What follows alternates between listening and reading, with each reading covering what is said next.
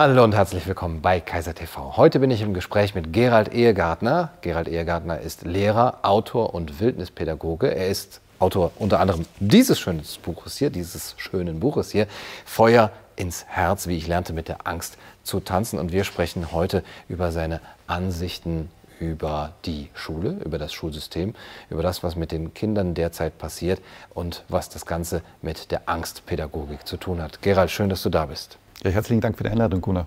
Ja, gerne. Es freut mich sehr, hier äh, drehen zu können mit dir im wunderschönen Salzburg. Äh, ja. Du bist äh, aus Österreich. Wir wollen auch ein bisschen die österreichische Perspektive noch mit reinbringen, wobei die sich nicht so sehr von der rheindeutschen unterscheidet. Aber wie war dein Empfinden im letzten Jahr, was Schule, was deine Arbeit als Lehrer angeht, was mit äh, den Kindern passiert ist und wie es deine Arbeit verändert hat?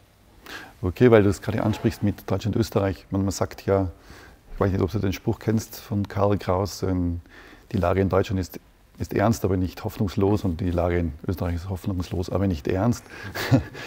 äh, nein, äh, Scherz beiseite, es ist äh, sehr ähnlich, glaube ich. Und ähm, das letzte Jahr war natürlich extrem gekennzeichnet in der Schule von, ich finde eigentlich von zwei Komponenten. Das eine ist die, äh, quasi, das sind die Corona-Wellen und das andere sind die Digitalisierungswellen. Also bei uns jedenfalls ist in der Schule sind die zwei großen Themen Digitalisierung und, und Corona. Mhm. Die, die laufen eigentlich, mhm. die laufen parallel. Mhm. Und viele andere Dinge sind meiner Meinung nach eigentlich in den Hintergrund gerückt. Ähm, Themen wie, wie äh, offener Unterricht oder wie äh, andere Organisationsformen und so weiter und so fort, das ist eigentlich jetzt im Hintergrund. Jetzt geht es um die Organisation, wie, wie organisiere ich äh, Fernlernen, Distanzlernen, Schichtbetrieb und so weiter. Also das ist gerade ganz großes äh, Thema und ähm, was mir natürlich extrem sauer aufstößt, ist schon, wie Kinder in den Hintergrund gerückt sind, wie wir mit Kindern umgehen in der Schule. Ähm, nämlich jetzt schon doch ziemlich lange. Also der Lockdown dauert ja jetzt schon gefühlte, äh, bei mir sieben Kilo, glaube ich. Äh, also, dass äh, die Kinder so lange hinten anzuhalten, das finde ich echt schon ziemlich lange einen Skandal und es wir haben eigentlich in, der, in dieser Krise, was, was mir so auffällt, so einen extremen Tunnelblick, so einen monokausalen Blick. Wir lassen in dieser Krise äh, alle möglichen Bereiche raus. Eigentlich für mich jetzt, eigentlich groß mal die Bereiche, die Menschsein ausmachen. Und ich denke, denke von, von denen, die jetzt am meisten benachteiligt sind, empfinde ich so von den Generationen her, sind es die ganz Alten und die Kinder, Jugendlichen. Und ich denke, das hängt auch ein bisschen damit zusammen, mein Empfinden, die ganz Alten erinnern irgendwo an den Tod, die Jungen an das pure Leben. Und ähm, beides, vor beiden scheinen wir Angst zu haben. Und ähm, das ist Funktionierende in der Mitte, das im System laufende, das, das geht noch am mhm. besten. Mhm. Äh, aber wir lassen natürlich alles raus, was, was Demokratie politisch äh, abläuft, was, was äh, pädagogisch, was sozial, was psychologisch läuft, was wirtschaftlich abgeht, was kulturell Kultur und Kunst, ähm, die als nicht systemrelevant wahrgenommen werden. Also es wird alles irgendwie ausgeklammert, auch die ökologische Frage.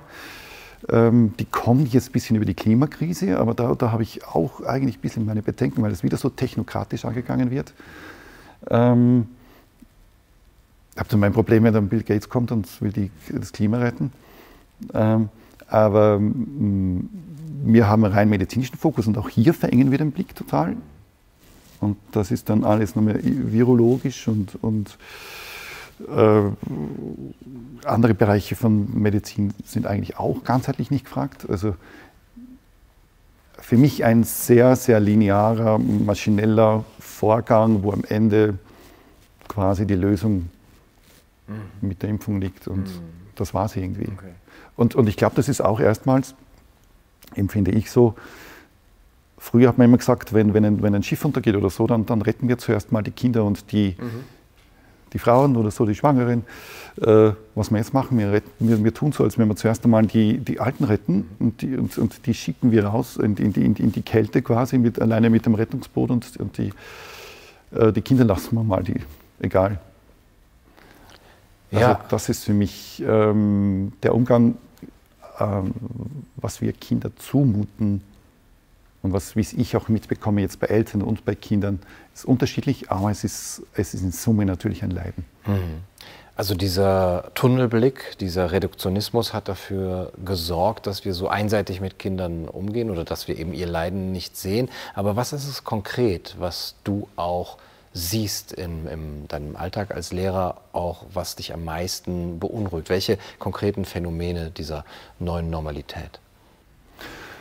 Äh, ein Teil, der mich, der mich, ganz, der mich wirklich beunruhigt, wie schnell es geht, dass man, dass man ähm, in so ein Fahrwasser reinkommt wie jetzt also ich, ähm, wie soll ich sagen, ich will ja nicht, äh, dass das Corona für, für äh, bestimmte Risikogruppen gefährlich sein kann. Das, das äh, leugne ich natürlich nicht. Ich finde ja den Begriff Corona-Leugner vorweggesagt ja eigentlich einen sehr perfiden mhm. Framing-Begriff, weil ähm, damit ähm, framet man in eine bestimmte, die Leute, die maßnahmenkritisch sind, in eine bestimmte Ecke, weil äh, ich kenne persönlich niemanden, der die Existenz des Virus leugnen würde oder und mit Leugner stoßt man natürlich mhm. assoziativ mhm. äh, Türen auf Richtung äh, Holocaust-Leugner. Also da, da ist schon ein ganz, ich finde, ein sehr befieden Begriff. Für mich persönlich das Unwort des Jahres. Ähm, aber was wir dann daraus gemacht haben, mit wie die, die, die, äh, die Verhältnismäßigkeit, die wir völlig übersehen haben.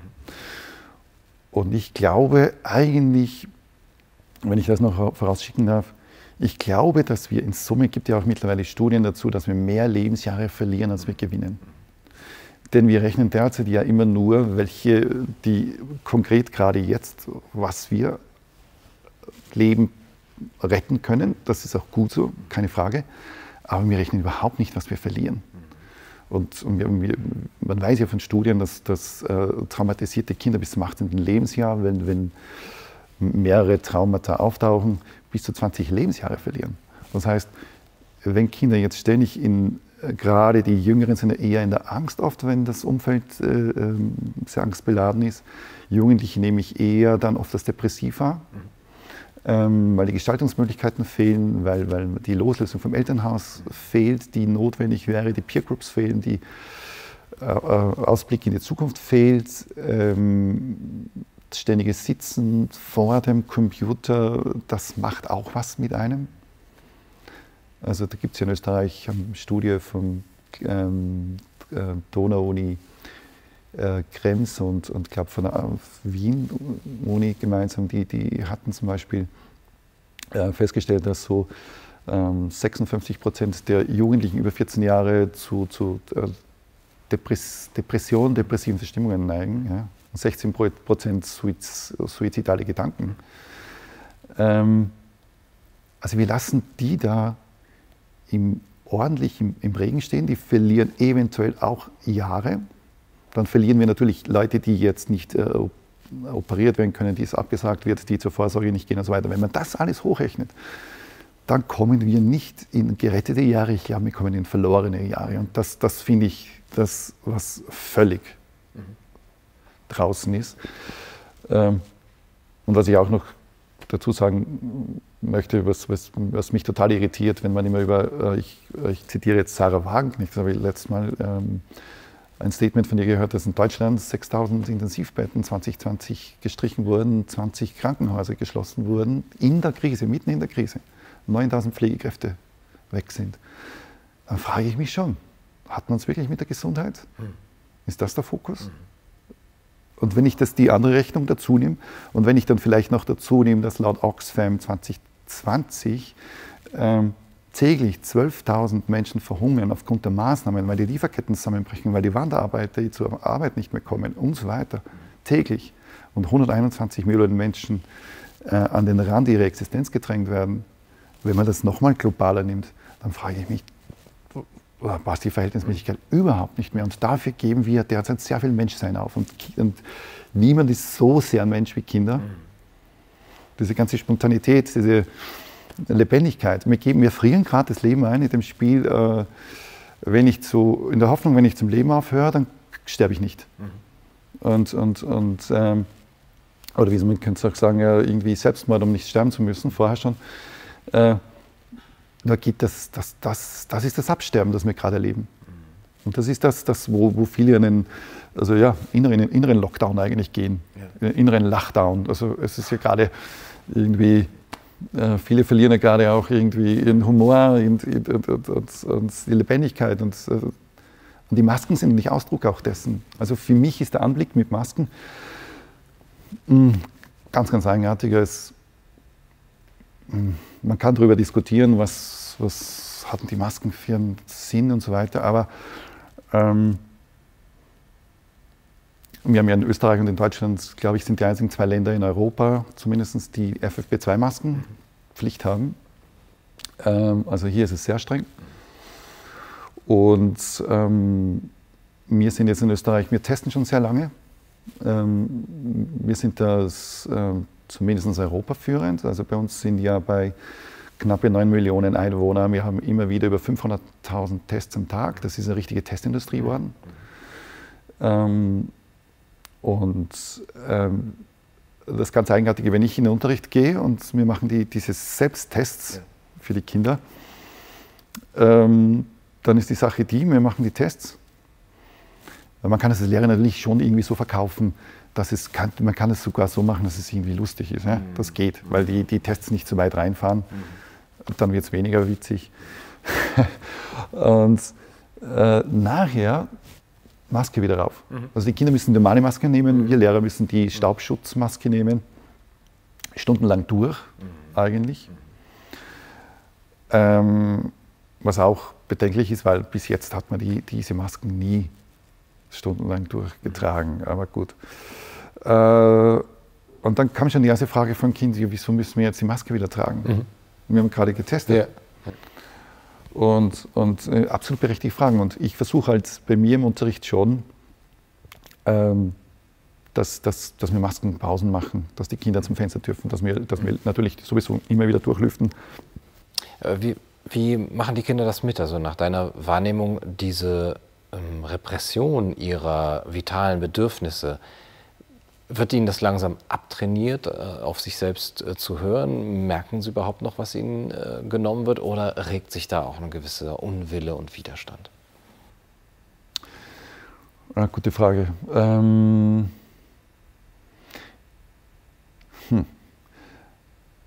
Es ist natürlich ein Abtrainieren des, dessen, was man spürt, weil du könntest ja ständig krank sein.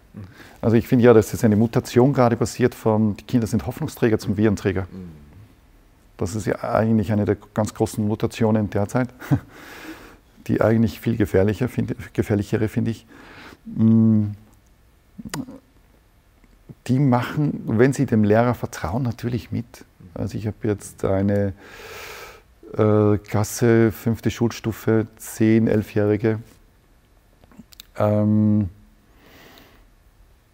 ich weiß aber, ich habe ich hab jetzt auch nochmal bei den Kindern nachgefragt, auch bei den Eltern und ich habe andere, äh, viele Kollegen in, in, in, Österreich, Freunde, die in Vorarlberg, in Salzburg unterrichten und äh, anderen Bundesländern. Ähm, die Probleme mehren sich schon mhm. massiv, dass sich äh, Kinder sagen nichts, haben aber Angst, dass sie äh, positiv auffliegen. Mhm. Ähm, rein organisatorisch spielt sich das schnell ein. Ich habe am Anfang gedacht, es dauert länger. Also es, es ist dann schon, wenn es, öfter, wenn es öfters gemacht wird, es dauert ungefähr zehn Minuten, dann beginnt so quasi der Unterricht. Diese Testung. Also die Testung dauert zehn Minuten, sowas. Und dann gehst du als Lehrer durch mit deinem Säckchen und mhm. hast den Handschuh und, und, und, gibst das Ganze wieder rein und trägst den Beutel raus. Dort liegen dann schon viele andere Beutel. Du denkst dir irgendwie, oh Wahnsinn, was das hochgerechnet an Abfall ist. Mhm. Unfassbar. Mhm. Und wenn, wenn wir in den Wald gehen, wegen, wegen Abenteuer Natur und so, da sieht man immer mehr Masken.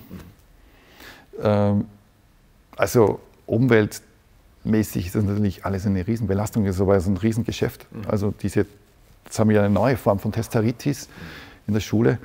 Ähm, was wir abtrainieren, ist das schon das Gefühl natürlich, ähm, bin ich krank oder nicht? Spüre ich noch richtig oder nicht? weil natürlich bist du unter Dauerverdacht, dass du irgend asymptomatisch was weiterträgst.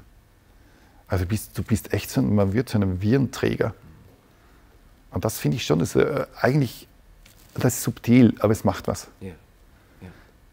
Das hat fast ein bisschen was, ähm, das hat alles für mich was Kultiges, auch diese Verengung des Blickes, diese, diese äh, also aufgeladene Geschichte rund um Corona, das hat, es gibt ja die heilige Corona zwar, die, ich weiß nicht, ob du die kennst, die, die heilige Corona ist äh, die, die, eine der Heiligen, die bei Seuchengefahr und Geldangelegenheiten angebetet wird. Oder finde ich, find ich irgendwie witzig, das mhm. passt irgendwie sehr. Mhm.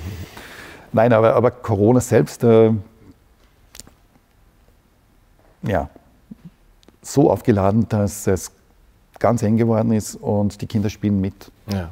Ja. Und manche, manche ähm, haben eben Angst, dass sie, dass sie auffliegen. Andere sagen, es ist egal. Andere, ich, wenn ich frage, die sagen dann, äh, ähm, sie haben dann Angst, dass sie jemanden anstecken. Oder wenn El Großeltern im Haus sind, dass sie Angst haben, dass sie sie anstecken, also mit der Angst leben. Kinder schon sehr. Und, ähm, und jetzt kommt es natürlich sehr auf, darauf an, wie macht es der Lehrer, wie macht es die Schule, wie macht wir machen das die Eltern zu Hause. Also ich glaube, bei uns in der Schule, wir, wir, wir machen das schon eher sehr moderat. Also das ist irgendwie voll die Angst rein. Machen wir nicht. Aber ich weiß von anderen, die macht das. Hängt auch mit der Leitung der Schule oft zusammen, ja, die Stimmung. Ja. Du hast eben gesagt, jetzt haben wir eine neue Testeritis. Ähm, das ist ja auch in Österreich jetzt schon seit längerem Zwang. Das heißt, man muss auch dann Schüler ausschließen, die sich nicht testen lassen oder mhm. die dann eben positiv getestet sind. Wir haben ja diese alte Testeritis auch schon gehabt seit Pisa und äh, genau. äh, eben auch der Umstellung auf eine Kompetenzorientierung, auf so eine Output-Orientierung. Genau. Siehst du bei dem Ganzen, wie jetzt diese Maßnahmen in den Schulen umgesetzt werden und wie auch die Rhetorik ist, ähm, Parallelen zu dem, was sowieso in den letzten Jahren, Jahrzehnten im Schulsystem gelaufen ist? Also ist das für dich irgendwie verbunden, so dass man sagt, es ist im Grunde eine Fortsetzung oder nochmal eine Verschärfung dessen, was eh schon da war? Oh ja, ich finde es absolut, es sind absolut Parallelen. Ähm, ich stehe der Kompetenzorientierung sehr kritisch gegenüber, weil, weil der äh, Kompetenzbegriff kommt ja aus der Wirtschaftswelt der 50er Jahre und beschreibt eigentlich Fähigkeiten für einen reibungslosen Wirtschaftsablauf. Und diese Wirtschaftsbegriffe, die haben dann die fröhliche Urstände gefeiert, auch in allen möglichen Bereichen, auch im Schulbereich. Und kommen im Gegensatz zu diesem Beamtenstaub, der vorher war, kommen die lässig irgendwie daher und es riecht ein bisschen nach neuer Schule und man macht dann irgendwie tolle Kompetenz. Äh, äh am besten noch irgendwie. Also die Dokumentation dauert ja dann oft schon länger als der, die, die, der Unterricht selbst, äh, wenn man es richtig auslebt. Und, aber dahinter ist eine, finde ich, das hat nichts, oft nichts mit Bildern zu tun. Mhm. Das ist, Aristoteles unterscheidet ja zwischen, zwischen technischer Vernunft und ähm, praktischer Vernunft. Und mein Eindruck ist, dass diese neoliberale Schiene, das ist, die fragt nur mehr nach wie.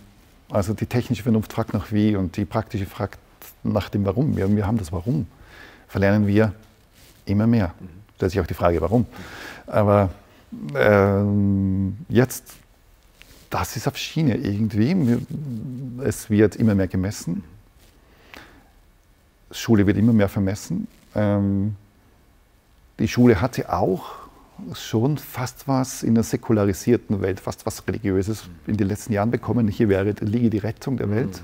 Mhm, mhm. Das, ähm, die, aber dieses Mitmachen mit dem Ganzen, dieser Zug, der da fährt, diese Schienen, die da gelegt werden, die auch, da redet man von Autonomie und so weiter, aber im Endeffekt äh, hast du dann deine Vergleichstests, deine Standardisierungen, das wird immer engmaschiger ich finde es extrem technokratisch, die Richtung, die es läuft. Und die Technik, die konkrete jetzt dazu, das wird noch technokratischer, wenn wir hier nicht aufpassen, noch unlebendiger. Wir haben jetzt diese Digitalisierungswelle mm, und alle laufen mit. Ja. Hm. Also es ging. Also es hat auch Vorteile. Ich, ich sage jetzt nicht, Digitalisierung kann auch wirklich ja. gut sein. Also, aber, aber sie muss auch dienen. Ja nicht herrschen. Und das ist natürlich sowieso das, was Technokratie immer wieder ausmacht, dass diese technischen Geschichten ja. herrschen. Ja, geht das überhaupt noch mit einem ganzheitlichen Begriff von Bildung zusammen? Das, was in den letzten Jahren und Jahrzehnten in dem mhm. Schulsystem passiert ist und das, was auch jetzt durch die Digitalisierung, kann man das noch Bildung, kann man das noch Lernen nennen? Nein, es war, es war, ich finde, es war ein, ein, ein von, von, dem, von, der alten Schule, wo man, wo man sozusagen seine Soldaten oder seine Priester ausgebildet hat, ist man schon jetzt in der Schule gekommen, die gerade in den, den da waren die ersten auf, gab es natürlich schon, schon mit Waldorfpädagogik oder so, Montessori äh, den Aufbruch, dann gab es in den 60er, 70er Jahren eine Aufbruchsstimmung, aber die wurde gut gekappert, finde ich. Das wurde Neoliber das, das, das glaube ich, macht der Neoliberalismus auch so mhm. aus. Der ist ein bisschen Chamäleon. Der, du siehst ihn nicht, aber er ist gleich dabei. Irgendwie ist auch ein Virus. Und ähm, jetzt ist fragmentiert, standardisiert. Äh, das sind viele tolle Schlagwörter. Die Verpackung ist eigentlich viel wichtiger als der Inhalt. Also ich finde nicht, dass wir Richtung Lebendigkeit zusteuern. Mhm. Diese Lebendigkeit wird auch äh, abgetötet durch eine Art Angstpädagogik. Darüber hast du auch geschrieben, ein ganzes Land als Schulklasse und mhm. in dem herrscht eben auch diese Angstpädagogik. Es gibt eine Rückkehr zur Angstpädagogik. Wo siehst du so die Hauptmerkmale? Ähm, Wie zeigt sich das wirklich im Alltagsleben? Ja, ich, ich habe hier Schul, also ich habe hier ein Land mit Schule verglichen. Mhm. Ähm, oder wenn du, wenn man Schulklassen nach Ländern nimmt, ja, die, die Deutschlandklasse, die Österreichklasse, die Schwedenklasse, die moppen wir manchmal ein bisschen und äh, die sind ein bisschen zu locker. Ähm, und ähm, wenn, wenn man das vergleicht und das, was ich gelernt habe, ich habe in der pädagogischen Ausbildung noch gelernt, dass Angstpädagogik, das ist die schwarze Pädagogik, Angst hemmt das Lernen äh, und so weiter. Und was und Differenzierung wäre auch das Maß aller Dinge. Ähm, und ja, der neue Maßstab ist irgendwie das Stäbchen. Na, aber irgendwie ist jetzt das anders. Seit einem Jahr wird diese Angst Trommel geschlagen. Also wenn man das jetzt wirklich mit dann pädagogisch sehen würde, dann ist das ist echte Angstpädagogik, was da betrieben wird. Und da gibt es dann wirklich so die Top-Spezialisten, die das äh, hervorragend beherrschen. Es, wird auch, es ist auch niemals so differenziert. Also von der Didaktik her, die Differenzierung ist auch meiner Meinung nach viel zu wenig passiert. Ähm, wenn man jetzt alles sozusagen als Schüler nimmt, Politiker als Lehrer sehen würde, finde ich nicht, dass die Differenzierungen sehr gut passiert sind. Man fährt da auch einfach mit, mit Lockdowns voll rein erwischt eben die Kinder mit, obwohl die Kinder ja andere Krankheiten, obwohl man gerade die Kinder immer mehr entdeckt und man will, will ja immer mehr, finde ich, das framet man immer mehr, dass Kinder kranken, Kinder breiten asymptomatisch die Krankheit ja, aus. Ja. Durch irgendeine also ich, Tante, der, die jetzt noch das ist, kommt. Ja, genau. Irgendeine Tante kommt dann immer dazu und, und äh, letztendlich äh, sind die Kinder dann gefährlich mhm. und man muss sie auch impfen. Mhm. Also ich, der Markt, man, also ist auch ein Markt. Ja ehrlich ja. gesagt. Also, ja. ähm, und ich finde es unverantwortlich, dass man da Kinder so reinzieht, weil die tragen schon unsere Umweltlast. Die tragen unsere Schuldenlast, die auch gerade dramatisch mehr wird. Also das wird noch kommen, richtig. Und jetzt müssen sie auch noch sozusagen in einer Solidaritätsbekundung äh, das alles mittragen. Das ist schon verdammt, verdammt viel verlangt. Ähm, Jedenfalls, was ich mir wünschen würde, und dass ich mich erstaunt, dass, dass das nicht passiert, warum geht man nicht in den Medien auf eine mutmachende Art und Weise mal ran? Es ist ein ständiges nach unten drücken. Ja. Kaum ach, denkst du, du hast dich erholt, kommt eine neue Mutante oder kommt Lauterbach. Und ich, ich, irgendwie frage ich mich, also den, den finde ich ja gerade was Angstpädagogik betrifft, das ist wirklich schwarze Pädagogik, was, was er betreibt. Ich meine, er ist äh, Deutschland ein Land mit gerade Bach oder Feuerbach, Bach selbst. Äh, das ist ja, ja. Und, und, und, und wenn Lauterbach wird, wird da jetzt durch die Fernsehshows gereicht. Ich meine, er ist, er ist, er ist ja bei ähm, wie heißt die Fernsehshow? Äh, Lanz, genau. Also bei Markus Lanz ist er, glaube ich, öfter als Markus Lanz selber. Und, und was hat das zu sagen? Und ich denke, dass der da so oft sitzt, dass, wenn, wenn, die, wenn die Sonne der Kultur hoch äh, äh tief steht, dann werfen auch Zwerge große Schatten. und also ich finde es unverantwortlich, was er hier anrichtet, mhm. ehrlich gesagt, und, und, und andere auch anrichten, wie so äh, äh, kirchliche Wanderprediger, die ja. Angst, Sünde und Schuld verbreiten irgendwie. Und das macht was. Und ich finde, da gehört, da wird die Psyche überhaupt nicht mitgedacht. Da wird überhaupt nicht mitgedacht, was das anrichtet, sozial, was das, was das mit Leuten macht, die ständig in Angst und Schrecken versetzt werden und immer wieder für etwas neuen Angst haben. Und da kannst du, da kannst du wieder nebenbei lesen, dass die englische Mutante neue Studie aus England ist ja gar nicht äh, tödlicher. Aber das, das, das geht dann ja. schon unter. Und, ja. und äh, es bräuchte echt mal ein Mutprogramm mhm. im Fernsehen. Mhm.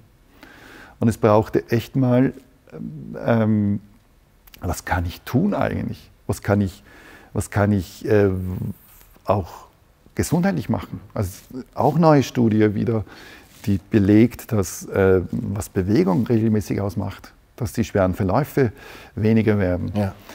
Aha. interessant, dass man da Oder Studien da braucht man eine Studie. und und äh, wieso gibt es kein Sportprogramm? Warum stellt sich zum Beispiel, ich weiß nicht, ob du ihn kennst, Marcel Hirsch ist sozusagen ja. Österreich der, äh, ganz, einer der ganz Großen im, im, Sportbereich. Warum macht man mit ihm nicht eine Sendung, wo er zum Bewegen anregt. Mhm.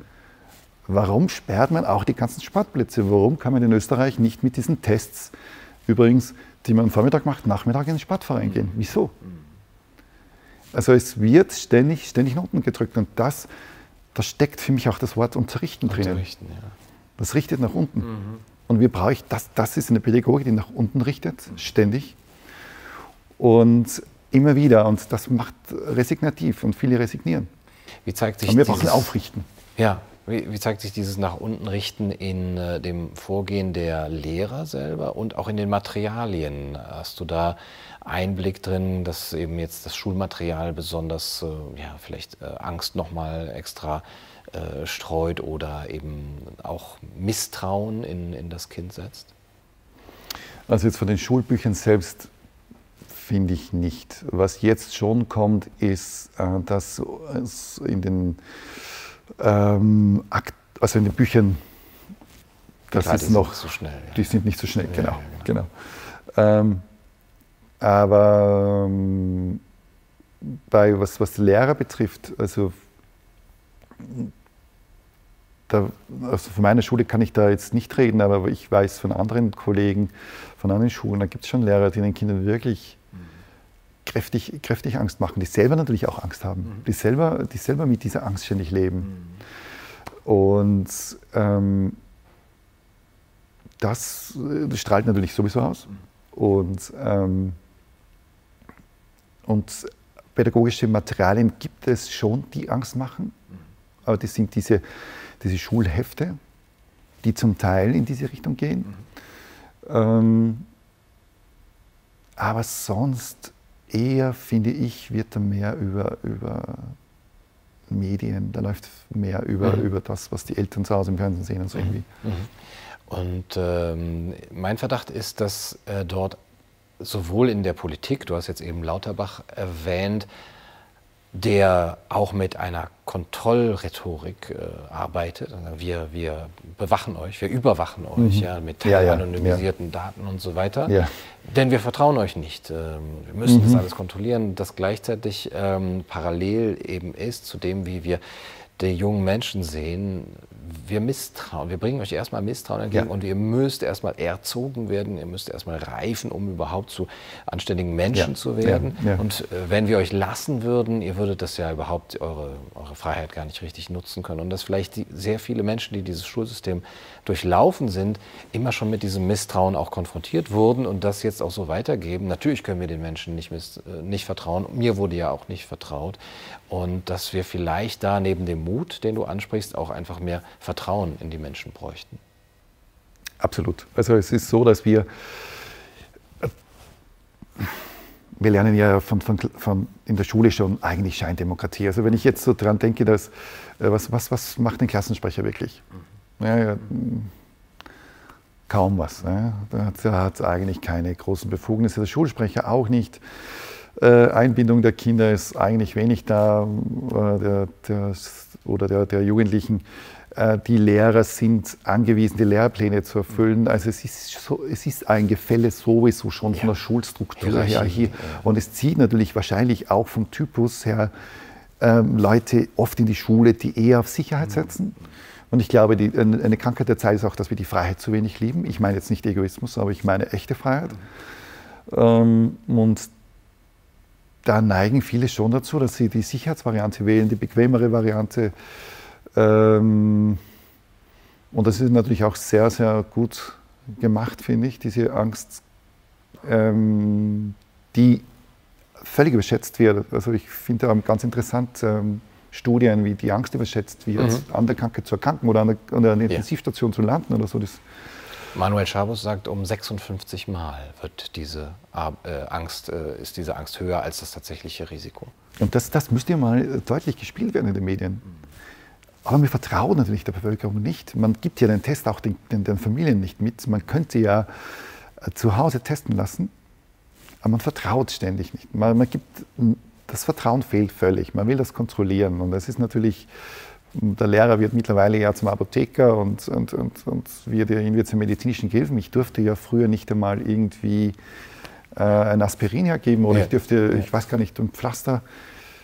Ähm, ich durfte nur einmal bei, bei, bei ähm, einem Schüler mit ähm, äh, epileptischen Anfällen, da mhm. durfte man eine Kanüle setzen. Das war eine mhm. unfassbare Ausnahme. Mhm. Aber jetzt, äh, das ist wieder neu. Ja? Da, äh, also eine Übergriffigkeit dann, ne? Ich finde, dass hier auf die Lehrer abgewälzt wird, ja, mhm. absolut. Mhm. Aber es fehlt generell an Vertrauen. Es fehlt, fehlt auch an Vertrauen in die Jugendlichen. Also das, wir rutschen schon rein momentan in eine Kontrollgesellschaft. Mhm. Mhm. Äh, ganz klar. Und das ist natürlich technisch viel mehr möglich wie früher. Ja. Und der Reiz, dieses auszuprobieren, ist, ist groß. Ja. Und ähm, ja, ich habe da auch, das, das, man hat schon das Gefühl, dass hier äh, das Virus ähm, verwendet wird, um, um, mhm. um eben, was also das ist mehr als ein Gefühl, dass hier Grundrechte verletzt werden, ganz klar. Und der Begriff, der mir auch, der, den wir vielleicht alle miteinander wirklich zu lernen haben, ist Würde. Weil Virenträger oder ich habe das Gefühl, momentan ist man Patient, man ist Virenträger, man ist Teil einer, einer epidemiologischen Kurve, man ist irgendwie eine Labormaus eine Fallzahl, man ist Patient, man ist alles Mögliche, aber man ist irgendwie kein Mensch mehr. Und ich glaube, dass diese Wiederentdeckung des Menschseins, darum habe ich, das war auch für mich ziemlich schnell klar, dass auf dem Gefühl her, darum habe ich auch das Buch geschrieben, das ist eigentlich ein Nachfolger des Kopfsprung ins Herz. Ähm, und das geht noch mehr um Schule und, und äh, ähm, Schulsystem, weil ich auch hier eben immer diese Lebendigkeit vermisse. Wir, wir, wir, wir haben ja momentan, finde ich, jedenfalls die Krankheit, dass wir immer Systeme optimieren wollen, immer am System werken oder immer an der Verpackung. Und dann haben wir das, das Dilemma, dass, dass, die Verpackung zwar sensationell ausschaut, das Layout ist super, aber inhaltsmäßig tut sich nicht mehr viel. Also es ist eine Supermarktdemokratie, finde ich auch. Oder wenn du in einen Supermarkt reingehst, da hast du zwar voll viele Produkte, aber es sind ganz wenige Firmen dahinter.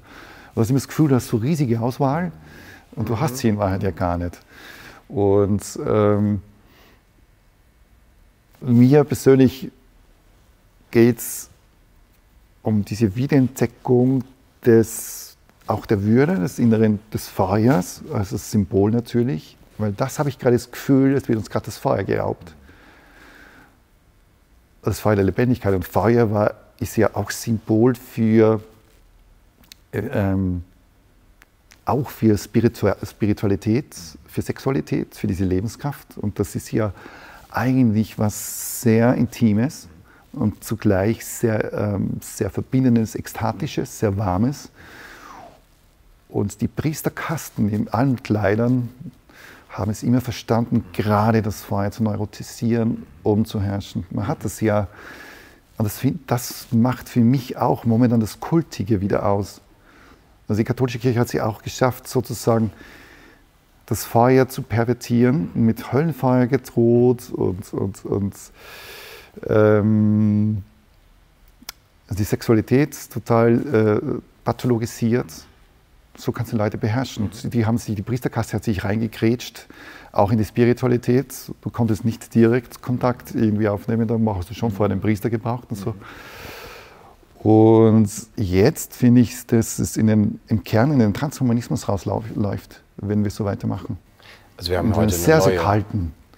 Heute einen neuen Kult. Also ich ja. finde, es ist eine Stabsübergabe von, einer, von einem Religionskult zu einem Wissenschaftskult, der der Natur völlig den, die Tür zuschlägt und sich noch als Klimaretter und so weiter verkauft. Wir müssen da wahnsinnig aufpassen, dass das da nicht wieder gekapert wird.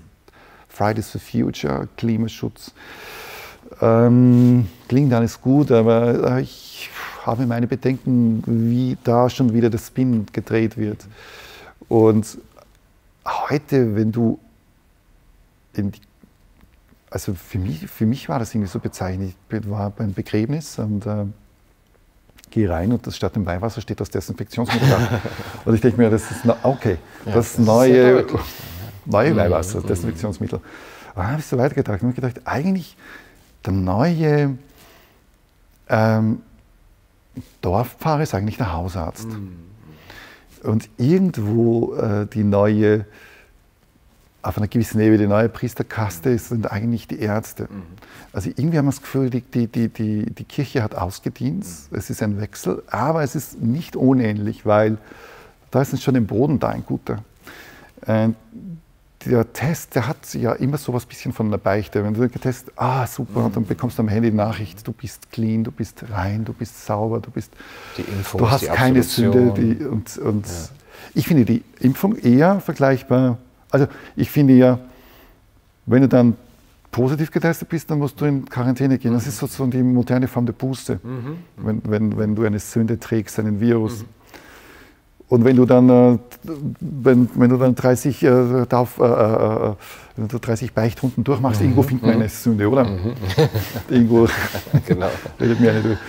Äh, und äh, ich kann mich noch gut erinnern, als Junge, wenn ich beichten war, ich wusste oft die Sünden, ich wusste nicht, was ich sagen soll. Aber der Pfarrer zu lang umhergeht, irgendwann habe ich bei unschirmhaft Ja gesagt und, einmal, und so.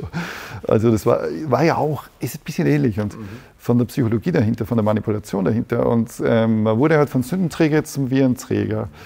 Und der, der, Verschwörungstheoretiker war ja früher der Heretiker, der mhm. Ketzer.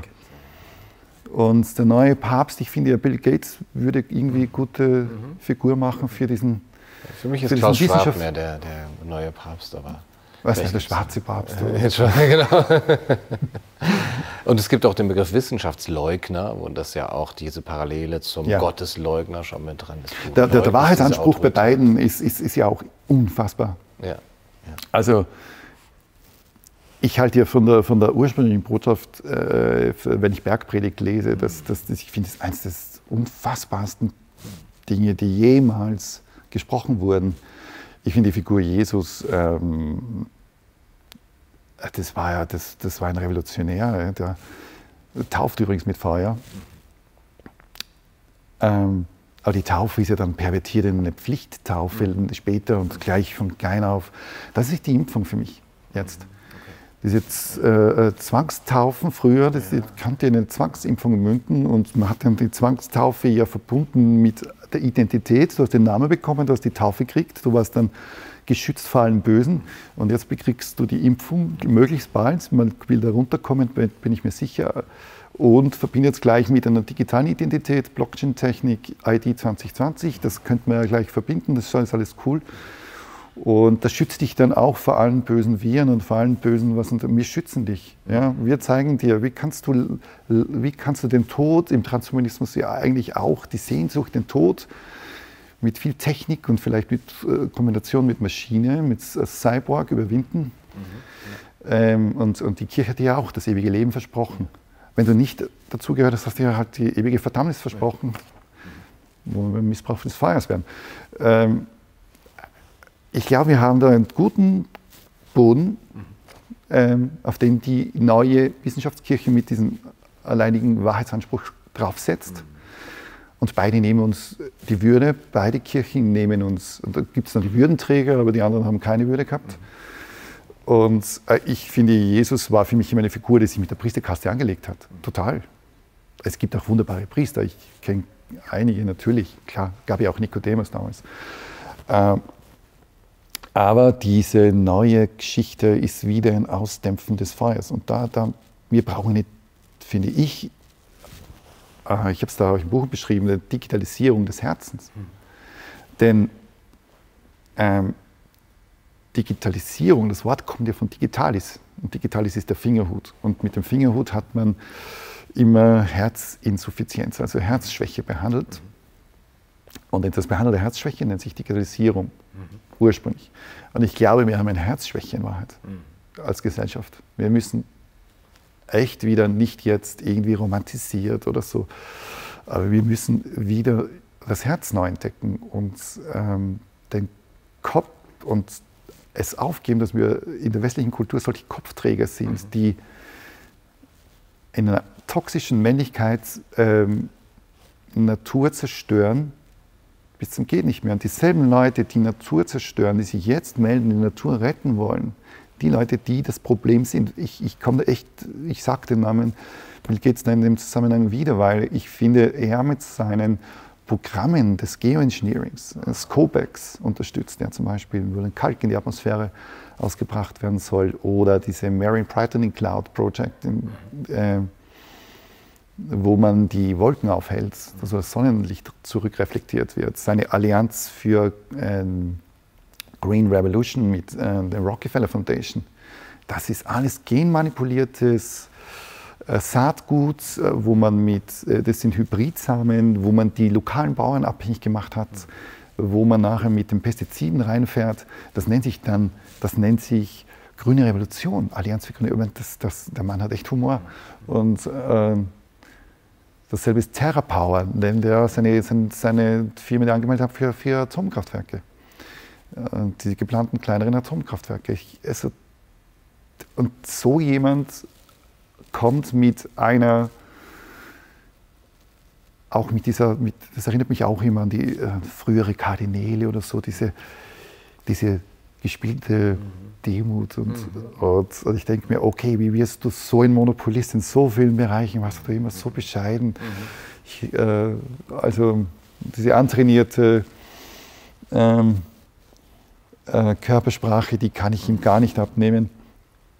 Und, und wir bräuchten etwas völlig, völlig anderes. Wir bräuchten eine Verbindung zur Natur zurück, auch über, über,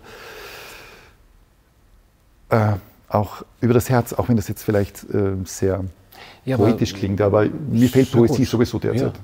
Und wie kommen wir dahin? Auch äh, aus deiner Sicht als Lehrer, als Wildnispädagoge, wie können wir auch diesen ja. Bezug zum Herzen den Kindern schon erlauben? Also Punkt eins ist die eigene Haltung. Ich, ich ich halte nichts davon, wenn man immer nur wieder, was organisieren wir. Mhm. Also es ist eigentlich schon die Figur des Pädagogen. Selbst musst du musst das schon musst, ja, äh, ausstrahlen. du musst Kinder mögen. Ich habe im vorigen Buch geschrieben, äh, ich würde bei Lehrer, bei der Aufnahme von Lehrern zu Lernstudenten eine Lachprobe vorher machen, mhm. weil, weil äh, ja, die Menschen, die dann mit Kindern unterrichten, ähm, die machen das aus. Ob du jetzt einen lehrerzentrierten Unterricht eher hast oder eher dich zurücknimmst.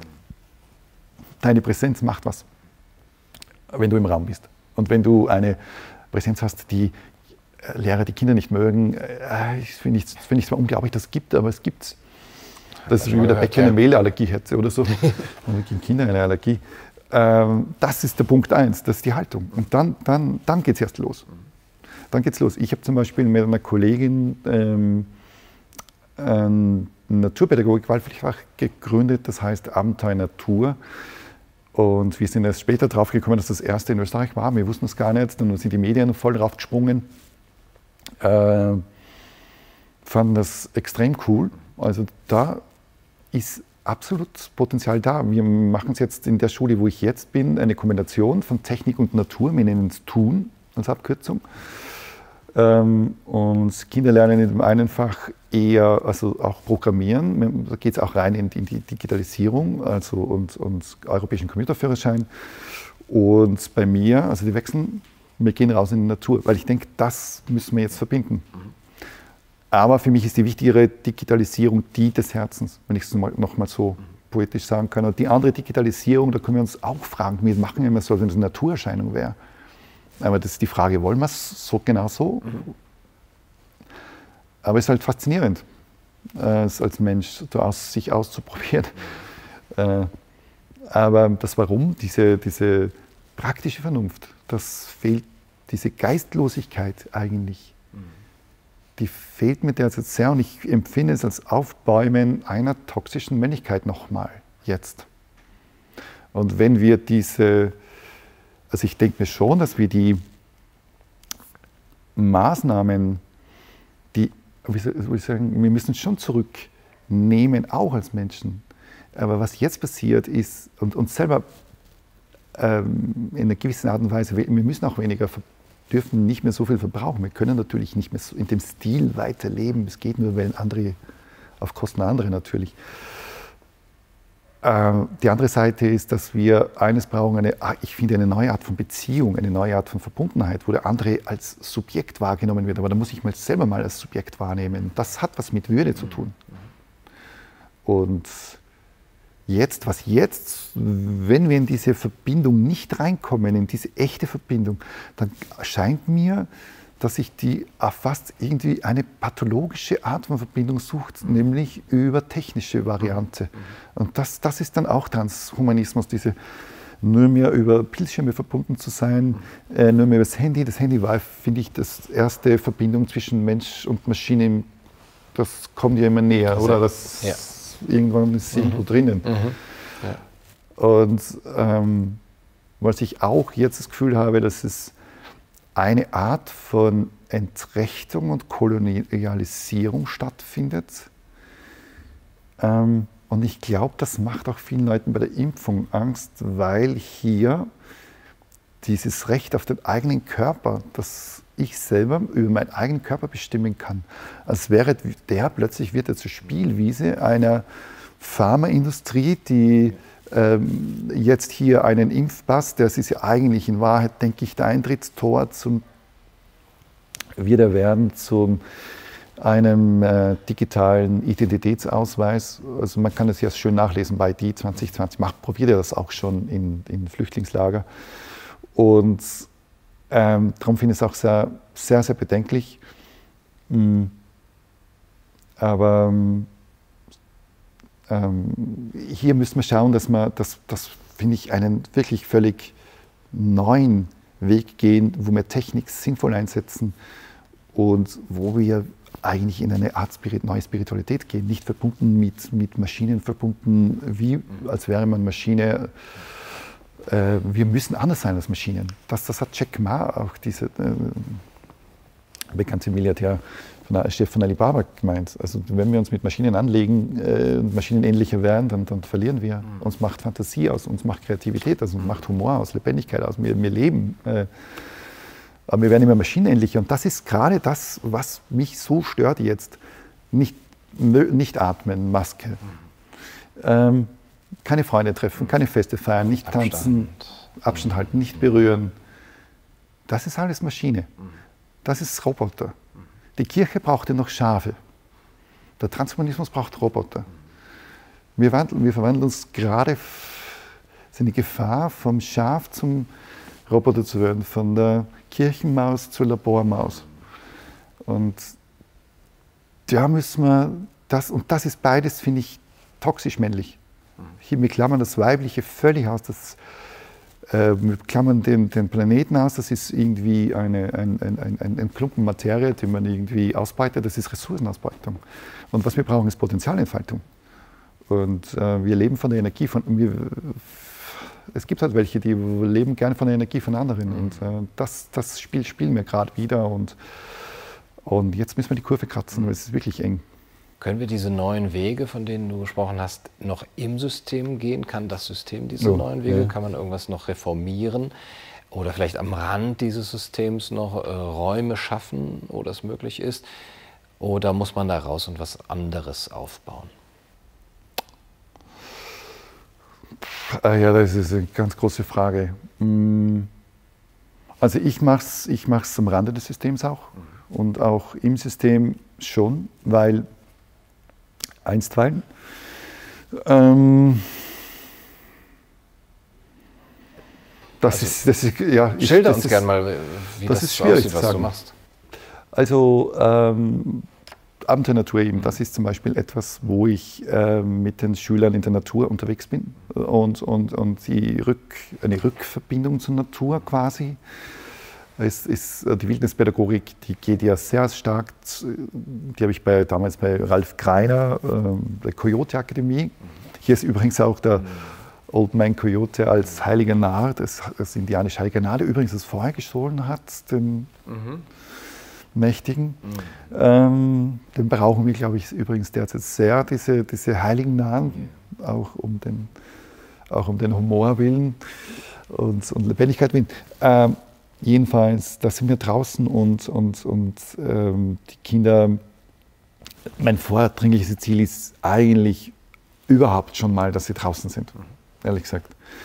Und ähm, gerade wenn das Wetter super passt, dann sind wir ständig draußen. Und ich habe das Glück, dass wir super wunderschöne Natur neben der Schule haben. Ich kann da in der Nähe auch Skitouren gehen. Also das ist echt, das ist wirklich Glück natürlich auch. Äh, wenn das Wetter nicht so gut ist, ähm, äh, sind wir drinnen ähm, und, und, und äh, da wird auch recherchiert im Bereich von, von natürlich von Umweltschutz, äh, ökologischer Fußabdruck und so weiter, welche NGOs gibt es. Äh, und es war übrigens die letzte Aktion, die ich hatte mit den Kindern gemeinsam, wo wir wohin fahren durften, war ein Kinobesuch von Sea of Shadows. Also es ist ein extrem empfehlenswerter Film. Äh, die waren total begeistert. Da war der Produzent, der Wolfgang Knöpfler, ein großartiger Typ da. Ähm, der, ähm, das, der Film hat auch gezeigt, wo, wo, wo gerade bei den Sea Shepherds, die ich glaube im Durchschnittsalter von 23 oder so, die am Schiff sind und sich einsetzen für, für Wale, in dem Fall für die kleinsten Wale der Welt. Und ähm, also ich mache solche Dinge konkret. Und konkret im Unterricht ähm, erleben sie mich halt, äh, glaube ich, auch äh, wertschätzend und hum- humorvoll, so gut es geht. Und, aber gleichzeitig möchte ich schon auch, Schule ist schon auch ein Ort des Lernens, finde ich schon, natürlich.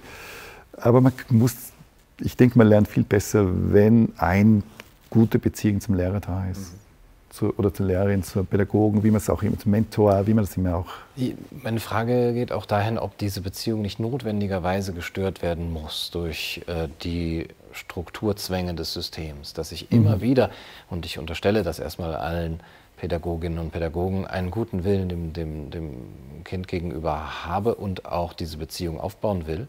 Aber letztendlich muss ich immer durchdrücken. Ich muss unterrichten, so wie du sagst, und jetzt muss ich sogar Masken verhängen. Ich muss Tests äh, erzwingen da wird die Beziehungsebene doch total zerstört und da habe ich die Angst, dass mir mein Wille, diese, äh, auf dieser Beziehungsebene äh, zu arbeiten, eben unmöglich gemacht wird. Das hängt, ähm, das klappt zum Teil im System und zum Teil ist genauso, wie du sagst. Ähm, das hängt von der Schule ab. Ähm, das, hängt, äh, das hängt für den Freiraum ab, den man dir gibt. Äh, ich habe das Glück, dass ich sehr viel Freiraum immer bekommen habe und bekomme ich, ähm, warum auch immer, so muss ich dann, ähm, komme ich nicht in diesen Double Bind rein. Ich komme komm nicht in diese unglaublich Grätsche oft rein. Es grätscht schon. Aber so extrem, dass weh tut, grätscht es bei mir nicht. Ich kann mich da, also ich finde sowieso, dass Freiräume auch von der Metapher her, ich finde ja, früher hatten wir immer diese geschlossenen Räume, ohne Türen, abgegrenzt generell. Und ähm, war das mal so in, alles total offen zu machen, auch von der Architektur her. Ähm, ob das jetzt Schulen sind, wo man dann reinsieht, wo die Grundschüler da sitzen, die sich ablenken lassen, aber, äh, oder die großen Büroräume, wo alle irgendwie zusammen sind. Ich finde das auch nicht gut. Ich finde, dass Mauern, das ist paradox, können frei, Freiheit geben, indem sie Freiräume schaffen. Aber sie müssen eine Tür haben. Und ähm, ich denke, dass Freiräume ganz was Wesentliches sind. Das bieten Schutz und, und Freiheit gleichzeitig. Und ich hatte immer den, ich bekam schon auch immer wieder den Freiraum. Das liegt auch ein bisschen am Glück, an ich, das sehr menschliche ähm, Vorgesetzte, auch darüber Vorgesetzte. Also das, das war auch ein bisschen ein Glück. Also es ist die Frage natürlich, wenn das anders wäre, Okay. für mich ja. dann, dann, dann Ja. puh. Also wir müssen diese Freiräume suchen, wenn sie da sind. Ja, und wenn ja. nicht, dann müssen wir sie uns schaffen. Und, äh, Aber wir brauchen sicher neue Welten auch, wie du gesagt hast. Ja. Also das, das, das absolut so. Das, das, es braucht jetzt wirklich auch neue Strukturen. Wir verlieren derzeit, was ich beobachte, auch Eltern und Schüler werden wir mehr verlieren. Nämlich durch diese ganze Geschichte jetzt mit dem Testen, mit dem ganzen Primporium, das Mhm. hier stattfindet. Ähm, da springen welche jetzt ab. Ja. Also ich erlebe es, Ja. dass, ich, dass sie, die sich organisieren in Lerngruppen. Mhm. In meiner Gegend, wo ich unterrichte, weniger.